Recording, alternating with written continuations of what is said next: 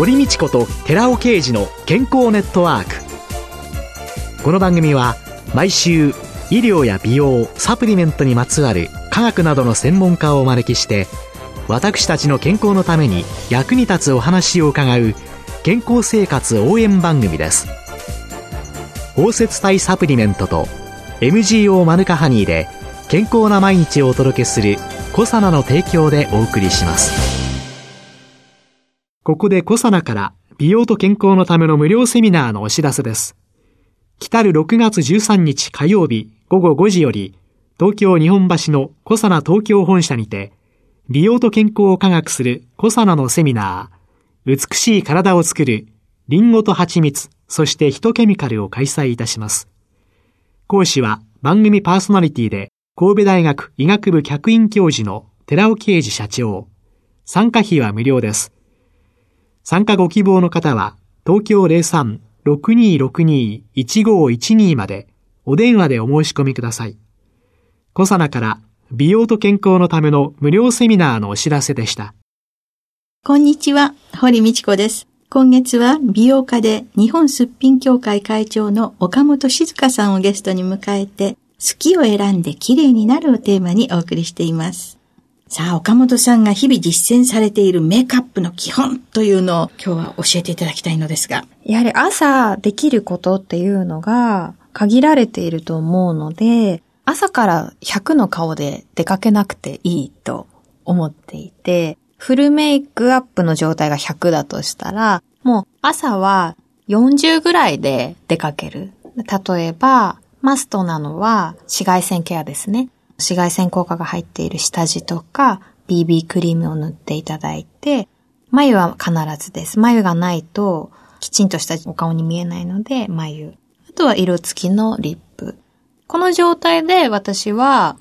忙しい朝は出ています。で、あとのアイテムはポーチに入れて、休憩時間のお手洗いの中だとか、間の時間がある時に足して、で、夜食事の予定がある日は、その前にちょっとキラキラとしたアイテムを足したりとか、早朝から夜の顔で働き続けるっていうのは、むしろちぐはぐだと思っているので、だんだん足すオールデイメイクっていうのをご提案しています。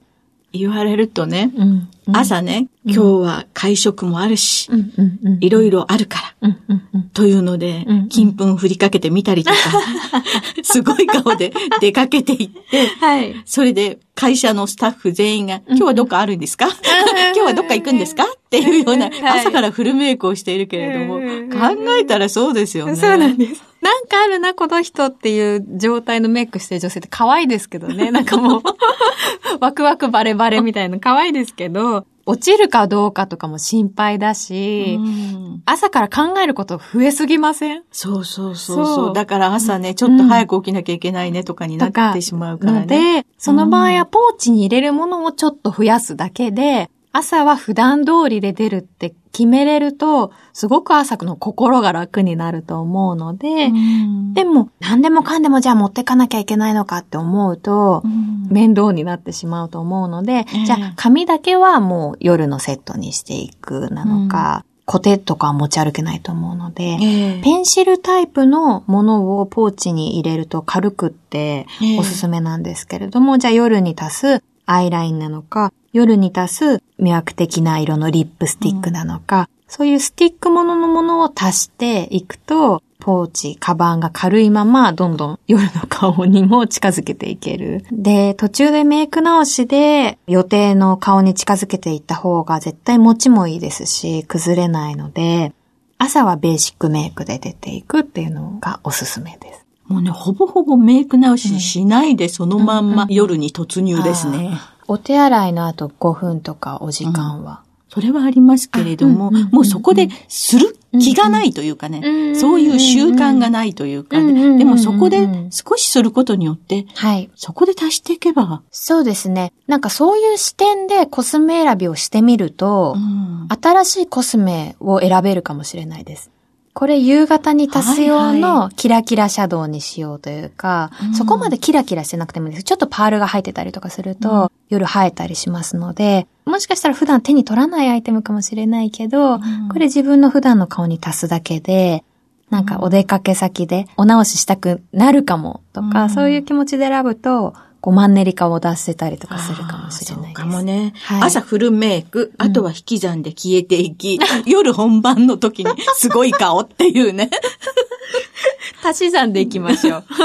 ですね。はい。消えていく引き算ではなくて、はい、どんどん足し算にして夜完成するオールデイメイクということなんですね。はい。すっぴんを大切にするメイクアップっていうのはどういう、うんうん、すっぴんのお肌をですね、大切にするメイクアップって意味なんですけれども、使い心地が軽い下地だとか、うん、あとあまり塗り重ねなくても、ファンデーションを塗り重ねなくても、下地にパールが入ってたりとか、少しトーンアップするようなベージュっぽいものだったりとか、でも塗っても重くなくって乳液のようだ、みたいな下地選びっていうのをすごく大切にしていて、そういうアイテムを使うと、メイクしてて顔が重いっていう感覚が軽減されるんです。ね、呼吸してない、仮面被ってます、私っていう認識がいつもありますね。なので、朝は BB クリームとかで出かけて、はい、ポーチにパウダーファンデーションを忍ばせておいて、お昼にちょっとくすんできたりとか、肌色が足りないなと思った時にパウダーファンデーションを重ねるみたいな。そうすると、ファンデーションを重ねた時間って昼からじゃないですか。えー、うん。なので、お肌も午前中は身軽だし、崩れも少ないっていうことで、一石二鳥だと思ってま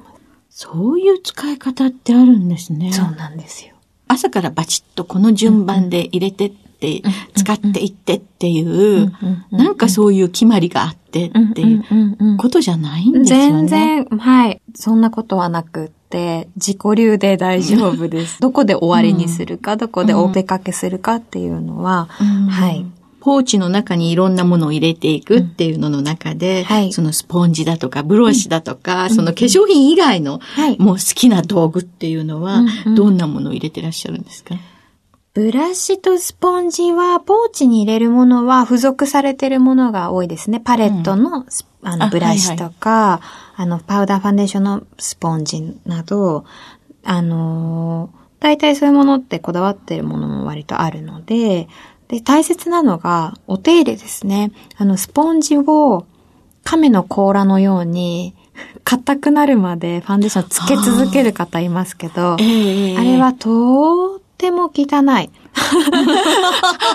肌荒れの原因になります？だってファンデーションつけるときに皮脂も汚れもついてるわけですから、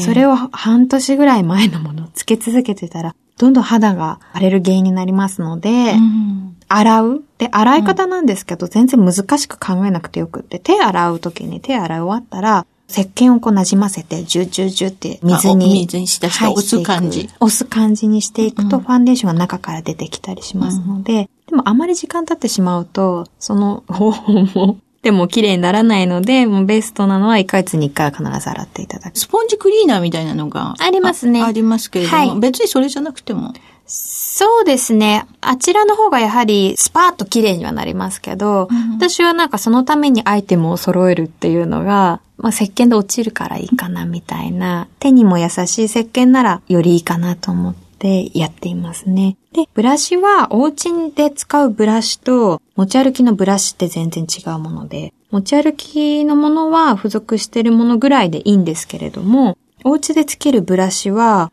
フェイスブラシはやはり大きいものを使っていただきたくって、あまりにちっちゃいものでチークを乗せてしまうと、チークだけ悪目立ちしてしまったりだとか、粉っぽさがそこのパーツで目立ってしまったりするので、柔らかくて大きめのフェイスブラシを一つ持っていただく。で、ブラシってすごい年月持つんですよ。なので、一度投資されて、いいブラシっていうのをも大切に大切に使い続けていくっていうのをお勧めしてます。私、10年ぐらい使ってます、一つのブラシ。一つのブラシを10年。はい。はい。ブラシはどのくらいの感覚で洗ったりするんですか、うん、ブラシは、普段はティッシュを机の上などに置いていただいて、そこにこうブラシをさっさとティッシュに撫でてあげるというか、そういうことをするとチークとかフェイスパウダーがつきますのでティッシュに。それぐらいで大丈夫で、2ヶ月か3ヶ月に一度ぐらい私はお水にブラシクリーナーを入れたものでお茶を立てるように、ブラシを立てるようにすると、ほとんど落ちます。で石鹸でも構わないんですけれども、ふわふわの感覚みたいなのがすごく好きなので、ブラシクリーナーはふわふわの感覚を保ってくれるものが多いですね。はあ、そうすると、ブラシ特有のふわふわ感が出て、はい、というので、ブラシクリーナーはお使いになるけれども、はい、スポンジは、本当ですね。そういう。そういう意味で、使い分けて考えていき、ここにはやっぱり使おうという。そうですね。ブラシクリーナーの落ちる感じみたいのが快感で。そしてあと、ブラシは、長期使うものだから、投資しようと。そうなんです。ドラッグストアで、本当に数百円ぐらいのブラシですね、を昔買ったんですけれども、どんどん毛が落ちてしまって、はいはい、あと痛かった、なんかこう肌にこう触った時がチクチクして、終始悲しかったんですよ。10年前にその頃の私にとってはかなり投資だったブラシメーカーのブラシを買った時に、高いなぁと思ったんですけれども、本当に気持ちいいし、10年使えてるから、数百円のブラシよりも、なんか今はもう。十分元取ってますよね、はい。はい。ブラシってそういうものなんですよね。大好きな一本っていうのを持っていただくのはいいと思います。はい。じゃあちょっと投資してみましょうということですよね。はい。岡本さんはそのメイクアップに関する情報というのを、はい、どういう形で収集されてるんですか、うん、これはですね、割とこだわりがあって、著者の方がわかる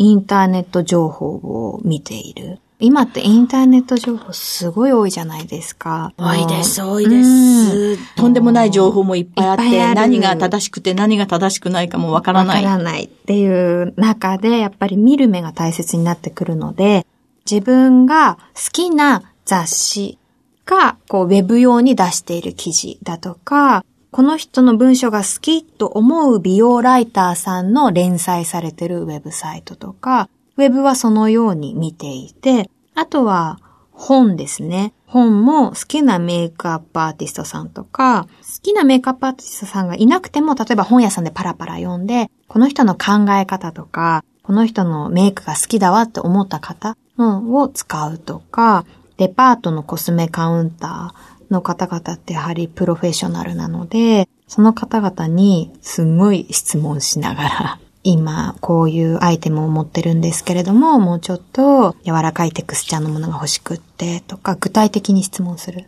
そういうように情報をこうピックアップしてます。デパートなんかのビューティーカウンターなんかには、どのくらいの頻度で行かれる、はい、待ち合わせの前に行くことが多くて、時間守らない人っているじゃないですか。そういう友人とかと会うときに、駅の近くに百貨店って必ずありますので、コスメ見てるねとか言って、その間に見たりとかすると、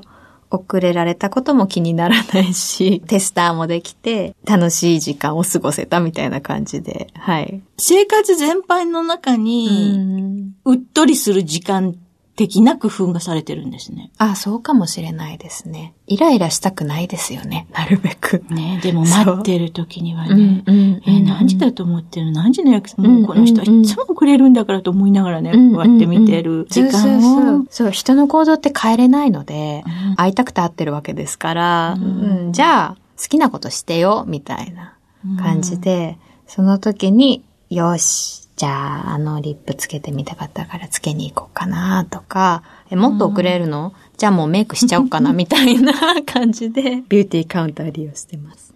今日伺っていて思ったことっていうのは、はい、その自分の好きなライターさんや美容ライターさんや誰が書いているのかがわかるサイトの情報をきちんと見るっていうね、はい、SNS 本当にいろんな情報があるので、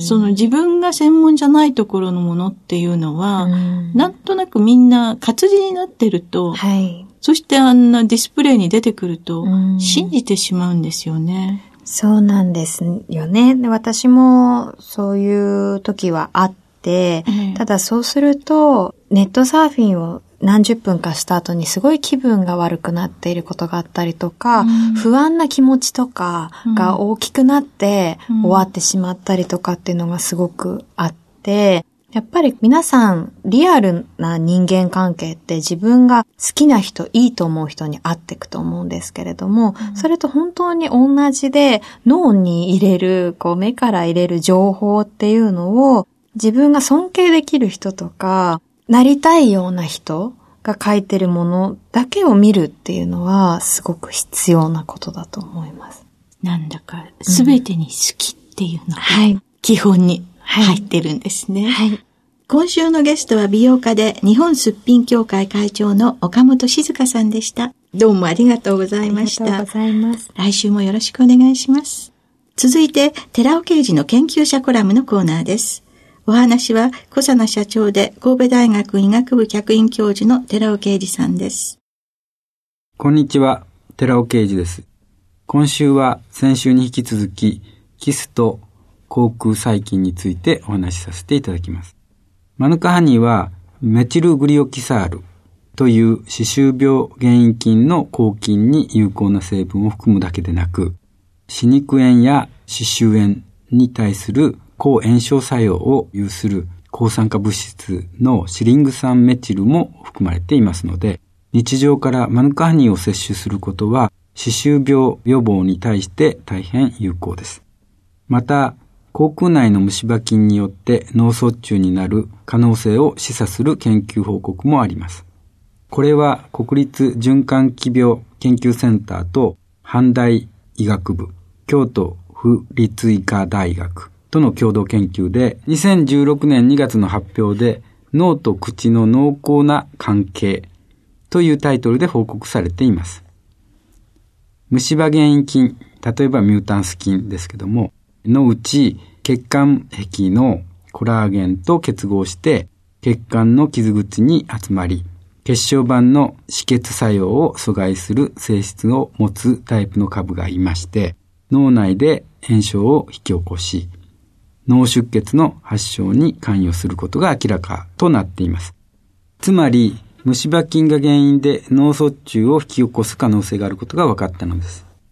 マヌカハニーは、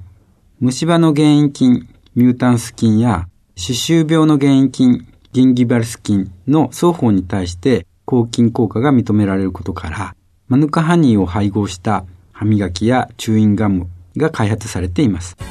さらにマヌカハニー配合製品による口臭防止効果も確認されています。愛するパートナーが自分のせいで歯周病虫歯糖尿病脳卒中にならないためにもマヌカハニーを上手に取り入れて予防しましょう。お話は小佐野社長で神戸大学医学部客員教授の寺尾啓二さんでした。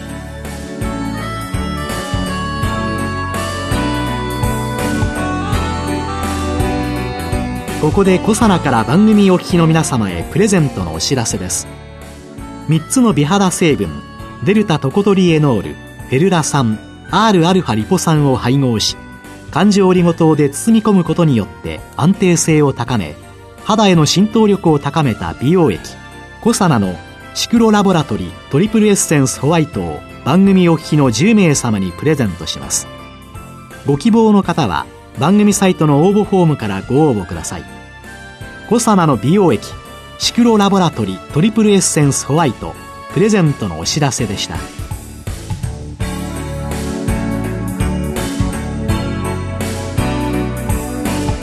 堀道子と寺尾啓二の健康ネットワーク。この番組は包摂体サプリメントと MGO マヌカハニーで健康な毎日をお届けするコサナの提供でお送りしました。